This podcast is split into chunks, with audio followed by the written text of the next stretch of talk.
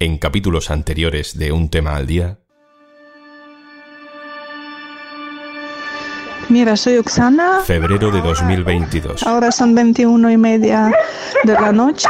Estoy viviendo cerca del Lviv. Lo que no queríamos creer ya está claro que sí que han invadido nuestras fronteras, han entrado, han cogido varios pueblos o ciudades. Eso lo sabéis, eh, supongo que de las noticias oficiales. Igor, ¿cómo estáis? Soy Gabriela. Eh, nada, era para preguntarte cómo seguíais, si seguís iguales refugiados en el metro de Kiev o habéis podido salir al final, si habéis encontrado otro sitio para pasar la noche. Venga, un abrazo, mucho ánimo. Hola Gabriela, sí, hemos podido salir del metro. Eh, estamos yendo en coche a una ciudad que está a 80 kilómetros de Kiev. Mira, estamos ahí y está pasando los tanques, pero son nuestros. Eh, esta noche, bueno, costaba pegar un ojo. Eh, mi marido vigilaba el pueblo con otros hombres. No hemos estado tranquilos. Hola Gabriela, te quiero contar un poquito. Nosotros otra vez nos despertamos al escuchar unas explosiones aquí al lado de la casa en que estamos nosotros y bajamos directamente al sótano. Y de verdad que ahora es bastante, bastante difícil. Eh, buenas noches, Gabriela. He tenido un poco un día muy intenso y no he podido contestarte. Eh, también todas esas noticias me han, otra vez me pusieron el tema de que Marta tiene que irse para que estemos más tranquilos.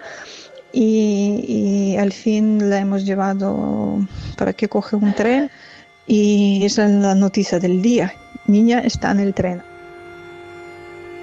Hola Igor, ¿qué tal? Oye, hace un par de días que no hablamos, ¿estás bien?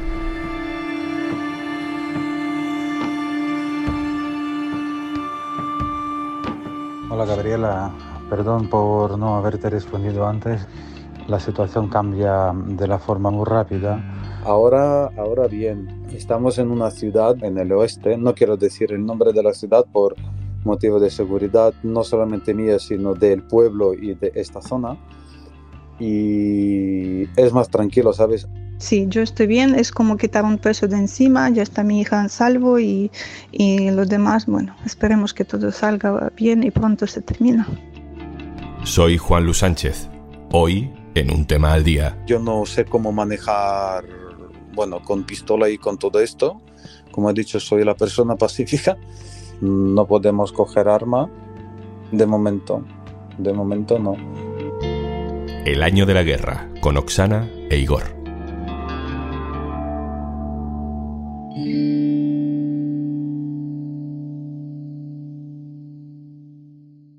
Una cosa antes de empezar. Hola, soy Juanjo de Podimo, y como cada viernes, al final de este episodio, te recomendaremos un podcast o un audiolibro para escuchar durante el fin de semana. Recuerda que si entras en podimo.es barra al día, tienes 60 días gratis. En febrero de este 2022 conocimos a Oksana y a Igor, dos ucranianos que compartieron su intimidad con nosotros cuando Rusia lanzó una guerra contra su país.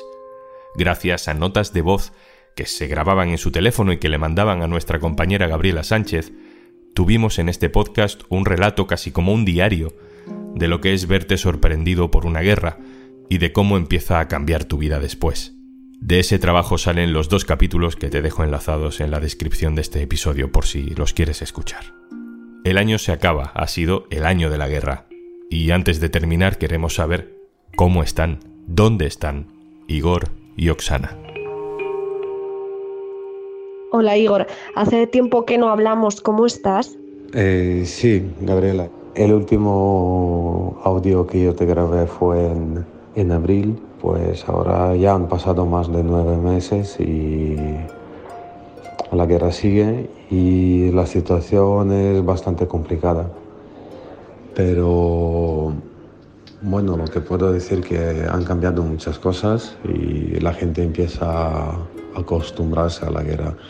Eso no es cosa buena, pero es la realidad en que vive mi pueblo, en que vivimos todos nosotros.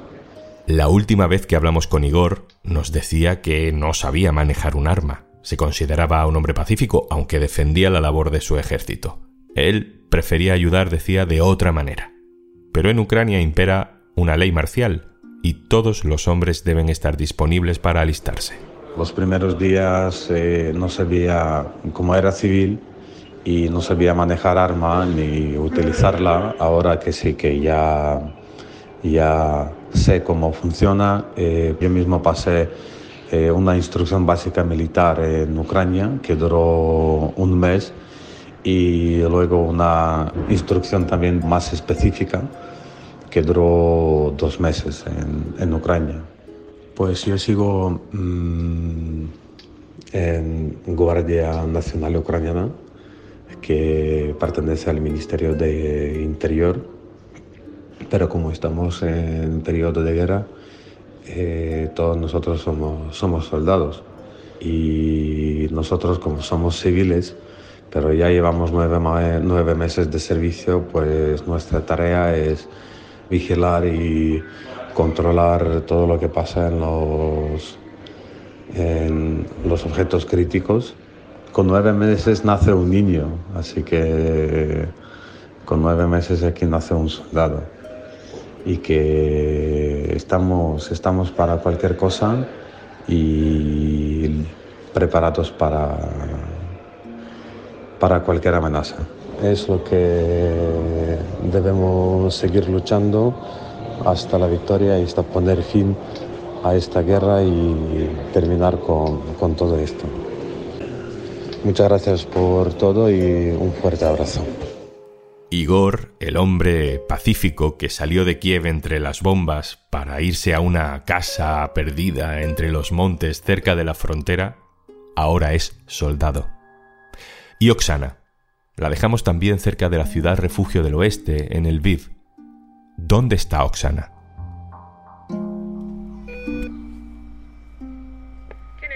Hola Oksana, soy Gabriela.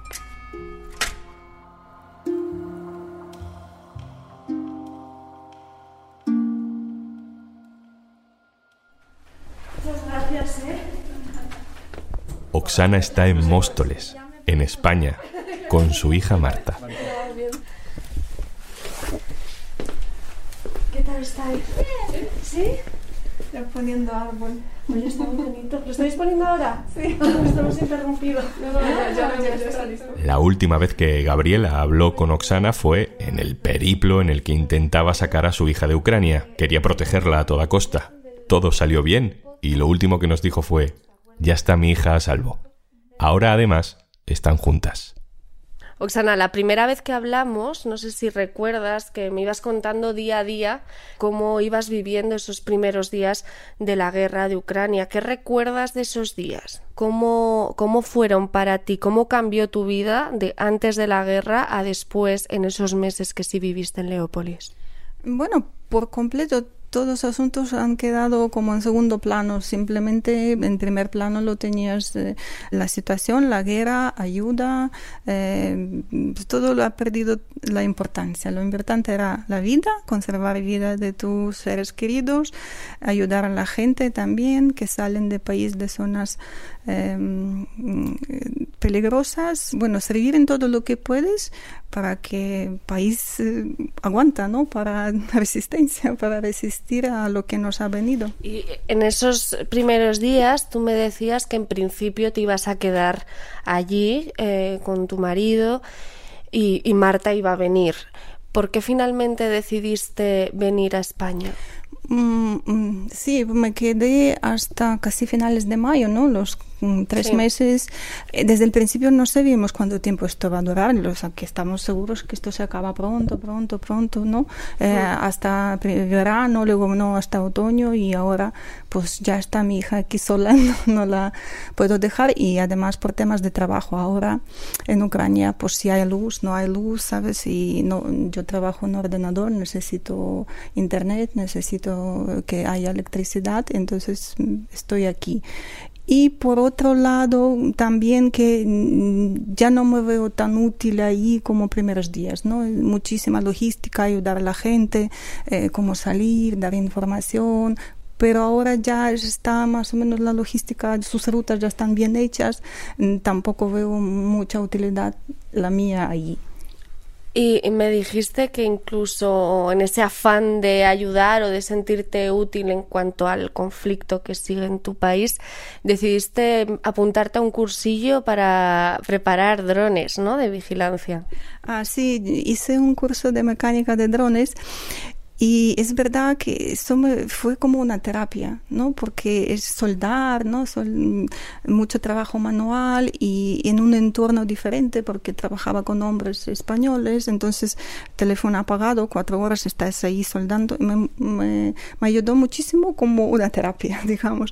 Tengo mi dron, he aprendido, sigo, um, sigo con clases de piloto, ¿no? Porque aquí en España para levantar un dron necesitas ser piloto. Ya hice curso de eh, radiotelefonista y me, me, me, quedan dos exámenes. Entonces yo sigo mm, formándome aún. Tú hablas siempre de ayudar al resto, pero entiendo que tú también tendrías miedo, ¿no? ¿Cómo lo llevaste tú a nivel personal? Mm, no, es que no sé, por el estrés o por, por algo, pero miedo solo teníamos cuando estaba hija con nosotros. Entonces sí, porque hasta llorábamos, ¿no? En sótanos y eh, porque estaba otra familia con nosotros con una niña de la misma edad y una abuelita. Entonces sí, tú verías esa persona mayor que vive en un bloque en séptimo piso, que no puede bajar al sótano y luego de esa familia eh, que vivía, que acogimos en nuestra casa, tenían ellos un familiar en Kharkov, un señor mayor de 90 años que su hijo vivía en Alemania y, y que ya mm, no podría él también salir por comprar cosas, ni, ni tenía a lo mejor agua, eh, dijo que tiene un par de patatas y se las está cociendo día a día y contando porque claro, por bombardeos no se podría salir a la calle. Y sabíamos que gente allí pasa mucho peor que yo yo porque nosotros no teníamos ninguna necesidad, aún teníamos de todo y, los bombardeos estaban cerca porque vivo al lado del aeropuerto, pero no tanto, no cada día, ¿sabes? De vez en cuando y nos asustaban. Y yo, y yo creo que ahora mm, nuestra zona gente no siente miedo, yo no sé, es como una inmune, somos inmunes al miedo. Eh, y, y eso sabemos que nos ha tocado vivir esto y, tenemos que aguantarlo y, salir adelante. Marta, y esos primeros días de, tu llegada a España me contabas que te daba además un poco de rabia el hecho de que te coincidiese con segundo de bachillerato, que querías estudiar, etcétera. ¿Qué has hecho finalmente? ¿Cómo han sido estos primeros meses en España y si finalmente has estudiado? Mm. Eh, pues yo puedo decir que los primeros días, bueno, de la guerra no es tanto como miedo como preocupación, que no sabes qué va a pasar en el futuro, porque ya antes tenías todo planeado. Yo con mi evaluación ya sabía más o menos qué voy a hacer, y ya después cuando pasó todo eso, pues de verdad mm, no se sabe nada. Es así como si han cortado el tiempo y ya.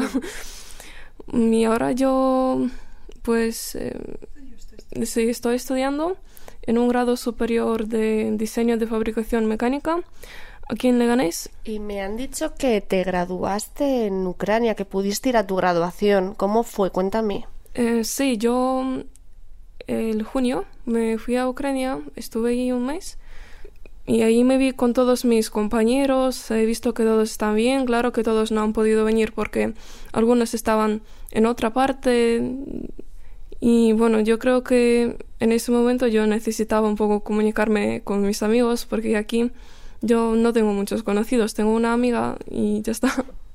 Bueno, la graduación fue muy emocionante porque son chavales de 17 años que van a cumplir 18 y entendemos que guerra sigue, sus compañeros de clase pueden listarse ir a la guerra. Entonces, para nosotros mm, hemos pensado, es peligroso, sí, porque sirenas no suenan cada día, hay que bajar al sótano. Pero por otro lado, digo, e, es su vida. Luego ellos va a recordar ese encuentro y no sabemos qué va a pasar con los chicos, porque de verdad sabemos que muchos mm, tienen esa intención ir a la guerra, ¿no? Mm. Alistarse.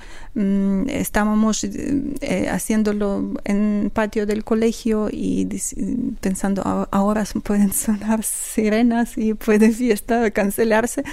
Pero bueno, todo pasó bien, pero mm, sí, todos sabían que, que son momentos muy difíciles para todos y históricos.